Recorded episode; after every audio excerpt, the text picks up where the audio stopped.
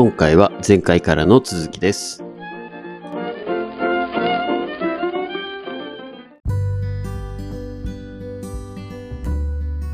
はい、じゃあお願いします。お願いします。はい。前回グッドニューでいろいろ、うんもう何の話したか忘れちゃうぐらい話が波及して、あちこち。そうはい、あちこち行きましたけど、はい。うんまあ、地方盛り上げようよっていう話で最後終わったかなという感じでしたけど、はい。今回は地方というよりも日本全体の話ですね。日銀の新体制が、まあ、ほぼほぼもう決まったということで、そうですね。はい。通称上ちゃんがいろんな話を国会で話してしてました。はい。はい。その話をちょっと触れていこうかなというところでございます。これ一応記事がですね、ロイターの記事を今見ながらやってます。これは概要欄に貼っておきます。はい。ので皆さんもぜひ見ていただければと思います。日銀新体制に期待される非伝統的金融政策と井上はい哲也さんが書かれているコラムですね。ですね。はい。伝統的金融政策って、そもそもうんな、何なんですかね。伝で、みんな統的。思う思うじゃないですか。はい。まあ、いわゆるその金利の上げ下げ、もしくは、えーまあ、基本はそうですね。伝統的っていうのは、あの金利の上げ下げで、えーうんまあ、通貨、通貨供給量をお調整すると。はいはいはい。っていうのが、まあ、本来の日銀ないし中央銀行がやってきた金融政策ですと。そうまあ、それが役割というか、それで物価の安定を目指すっていうのが、日銀ないし、というか、中央銀行の役割ですもんね。そうですね。あとは、まあ、うん雇用、雇用の創出っていうのも一つ、FRB であ、アメアメリカであれば、一つの役割を担っています。はいはいはいなるほど、なるほど。で、この非伝統的金融政策っていうのは、いわゆる、えー QE とか、あーまあ、このコラムにも書いてあるのかな、QQE とかですね。これは、えー quantitative and qualitative、えー monetary easing っていう、まあ、略、まあ、量量的、質的、えー金融緩和策。はいはいはいはい。まあ、日本語で言うとそんな感じですかね。はいはいはい。で、そういうものっていうのは、まあ、かつての、えー中央銀行たちはやってこなかったわけですよ。おお。が、しかし、まあ、アベノミクスという、まあ、こう、安倍、えー晋三さんと、うん今の黒田日銀総裁が、えータッグを組みましたっていうところから本格的に始まったんですね。なるほど。それが2013年ですね。それまでのうん。金融緩和、あの、同じ金融緩和っていうのは、きっと見られたと思うんですよ。金融緩和、金融引き締めっていうのは、うん。うんまあ、。通常の機能として持ってると思うんですけど、うん。この量的質的がつくつかないって、具体的にどう違ってるんですか、それは、えっと、国債を、例えば買い取りをターゲットを決めたりとか、その、はいはいえっと、数値的な目標、2%の物価目標であったりだとか、うんんそういうところ。ろを細かく決めて、えーやり始めた。ターゲット何年、何年間の国債を買い取りますとかですね。うんうん。そういうことをやり始めたのが、まあ、黒田さん。まあ、厳密に言うと、そうしえっと、その前の白川さんが最初はいに始めて、それを倍増、倍倍倍倍倍とかにさせていったのが黒田さんなんですよね。はいはいはいはい。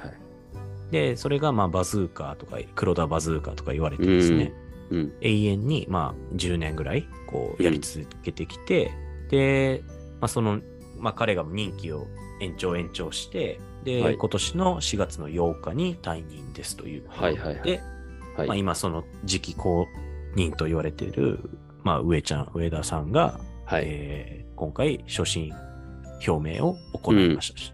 はいはい。でちなみに本田さん、この10年間のこのアベノミクス、はいまあ、アベノミクスの間にこのアコードって言って政府と日銀との、うんまあ、共同共同、えー声明ですよね。うんうん。まあ確か言ってた2016か17か忘れましたけど、それぐらいには、えーと発信してるんですよ。はいはいはい。あれ、日本政府と日銀ははいタッグを組んでこういうことをやっていきます。まあ、要は2%目標やっていきますっていう話なんですけど、うんうんうん。で、まあ、それも含めて、この10年間の、えーまあ、いわゆるもう死後かもしれないアベノミクス、うんないし、この量的質的金融緩和策 QQE プラス,、プラスえー、イールドカーブカーブコントロール YC、はいはい、政策っていうのを、本田さんなりにはどう思ってます？日本全体で考えたら。はいはい、なんか僕はその物価目標2%うんぬんかんぬんって、うん、大事なのよくわかるんですけど、うん、なんかどっちかというと、それこそ雇用とか、うん、むしろ失業率ですかね、どっちかというと、全員がちゃんと食べていけるっていう状況にするっていうのが一番大事なのかなって思ってて、うん、そういった面で言うと、なんかアベノミクスとかって、むしろこの、物価2%が先にすごくこう話されてますけど、どちらかというとそういう雇用の安定っていうところが一番の目的なのかなって僕は読み取ったんですよ。うんうん、そういう意味だと僕は成功なんじゃないかなと思ってて、うんうん、その先の2%のインフレ目標とかっていうのは後からついてくるものだと思ってて、うん、なんかこう目的と手段が、うん、歌い出しと事実とがなんかこう相違してるかなっていう印象です。うん、なるほど。はい。それ、それはまあそうよね。で、えっと、経済面、例えば株価とか、うん、まあ国債の金利とか、はいはい、まあ、企業活動でもいいんですけど、そこら辺についてはどうん、どう影響したと思ってます？で言うと、やっぱ企業活動はより明らかに活発になってきてはいると思うんですけど、うん、それこそ金利が下がって、あの、いろいろ借り入れをしてビジネスをするっていう人だったりとか、町工場も含めて、中小企業含めて、かなり元気になってきてるっていう印象はあるんですけど、うん、ただ一方でそれが我々の生活に落ちてきてないっていうのがこう矛盾を抱えてるのかなってところが一つあって、うん、でそれが最近明らかにこう露呈してきたっていうのが、うん、いや最近じゃねえよっていう話ではあると思うんですけど、はいはい、本当にまさしく内部留保につながっちゃってるっていうところが一番のこうしそこがもったいないところだったのかなっていう印象はありますけど。素晴らしい。それですよねああ、よかったです。なんか満足の回答でよかったです。うん。今のがほんまにその通りやと思ってるんですよ、はい、僕も。あの、ぶっちゃけ、そういう、本田さんって言われた時にめっちゃ緊張しました。脇汗出た。脇汗出た。脇汗出ました。はい。誰かお便りもそういう書いてましたもんね。うん。無茶ぶりでっていう。うん、はい。いや、あのね、はい。本田さん言った通りで、ほんまに。はい、あの、アベノミクスって、うん。まあ、僕なりの見解ですよ。これはまあ、はいはいはい、他の有識者とかシンクタンクの人から言わしたら違うっていう人もいると思うんですけど、うんうんうん、あの、日本の経済を弱くしましたね。うんこの金融政策のせいで。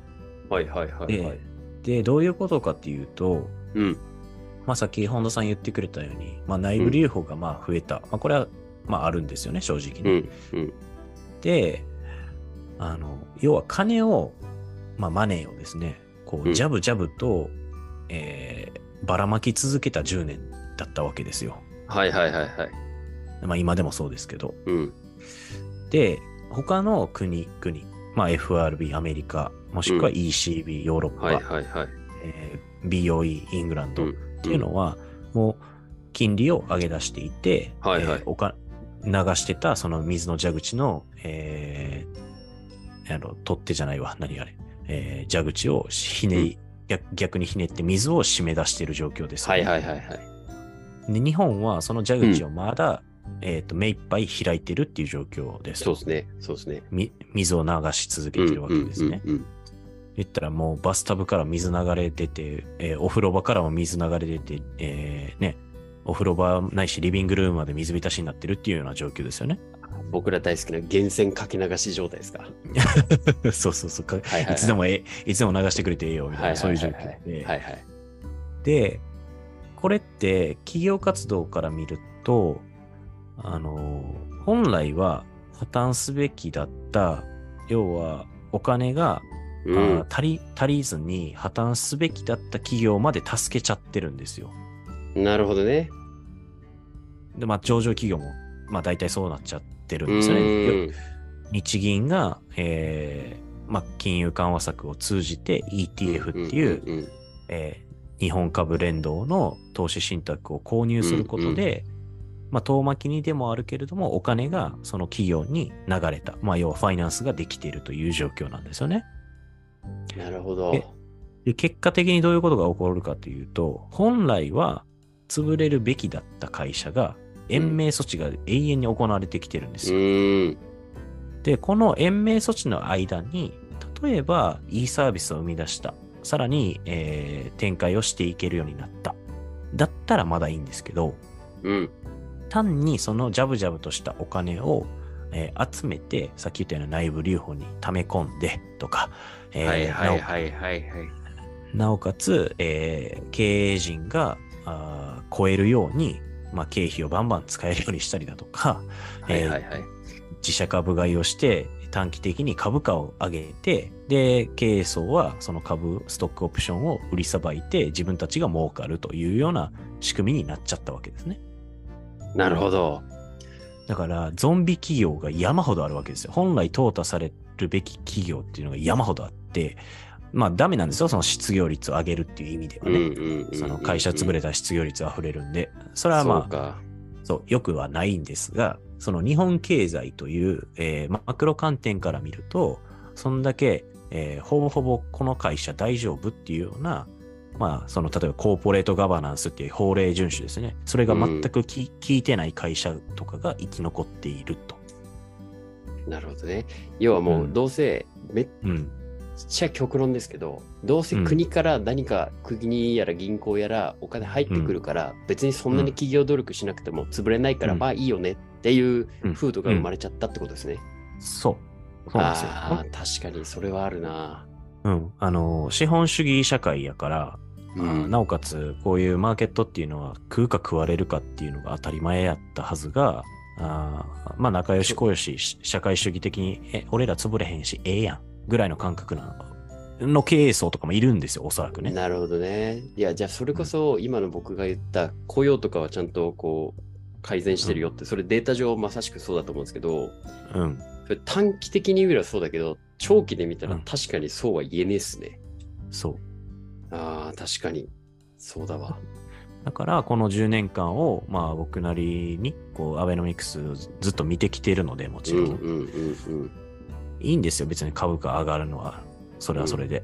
うん、で、株価上がりゃ、まあ、投資家儲かるし、その経営層のストックオプションの価値は上がるし、彼らが超え続けて、で、経団連含めて、それは自民党政権を支えるようになるよねっていう、その政治的な要因もあるわけじゃないですか。はいはいはいはい。株価上がりゃね、彼ら超え、うん、超えていくんで、超えてったらじゃあ政治家がすり寄ってきて、よろしく頼むねっていう話じゃないですか。はいはいはい、はい。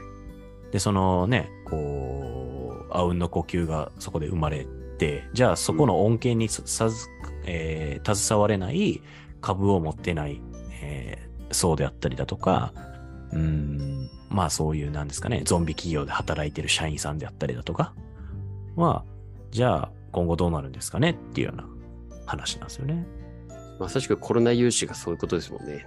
あ、そうです。この大きな時流の変化によって、生き残れる企業と生き残れない企業、うん、まあ経営者の手腕ってかなり問われたと思うんですけど、そう。そこがコロナ融資によって本当延命されて、あの、財務の今コンサルやってて、そこのラジオでも同じ話をまさしくこの前してたんですけど、うん、ゾンビ企業っていうのが本当増えたよねと。うん、で、それがもうこの今年からどんどん返済始まってるんで、そうね。どんどんどんどん淘汰されていく。うん。で、さらにそれがこう金利が上がるってなると、うん、そもそもコロナ融資じゃなくて量的緩和によって救われてたゾンビ企業、パート2が、うん、さらに減っていくってことですもんね。そう。いやでもあるべき姿っちゃあるべき姿ですよね。あるべき姿なんですよ、それが。要は、日本のその新陳代謝、経済的、会社的、企業的な新陳代謝って起こってないわけですよ。いまだに、十何年経って、20年近く経って、いまだにその大企業とかのトップの名前が変わってないって、異常ですからね。新陳代謝なさすぎでしょ。日本だけですよね。そう。なんかね、ちらって言ったその時価総額ランキングとかって、今もアメリカばっかなんですよ、うん、マジで。で、確かに。まあ昔からの企業もあれば、新興の企業もある。で、日本はその、なんかね、ベンチャー投資をやっていきましょうとかって、こう、政治的に聞こえのいい話言ってるけど、いや、生まれてへんやん、そもそも。何言ってんねんって話じゃないですか。で、生まれてるけ、生まれてるよ。生まれてるけれども、じゃあグローバルに活躍できるベンチャー企業、上場しました、新しい IP をしましたみたいな企業ってないわけですよ。ないね。なぜならば、まあそういう新陳代謝も起こってへんし、グローバルに活躍できるベンチャーキャピタルっていうのも日本には存在ほぼほぼしてないし、金の力がないわけですね、アメリカと比べると。っていう、まあ課題問題が山ほどあって、で、じゃあ大企業、翻って大企業はっていうと、まあさっき言ったような、あ延命措置が続いていて、昔からの企業はずっと居残っていて、でも昔ながらの、それは日本ではそうかもしれんけど、グローバルで見たら全くもう知名度っていうか、こう、えー、ポジショニングが明らかに下がって、ランクが下がっていってて、明らかにそれって国力として落ちてるよねって話ですね。ああ確かに。確かにな。うん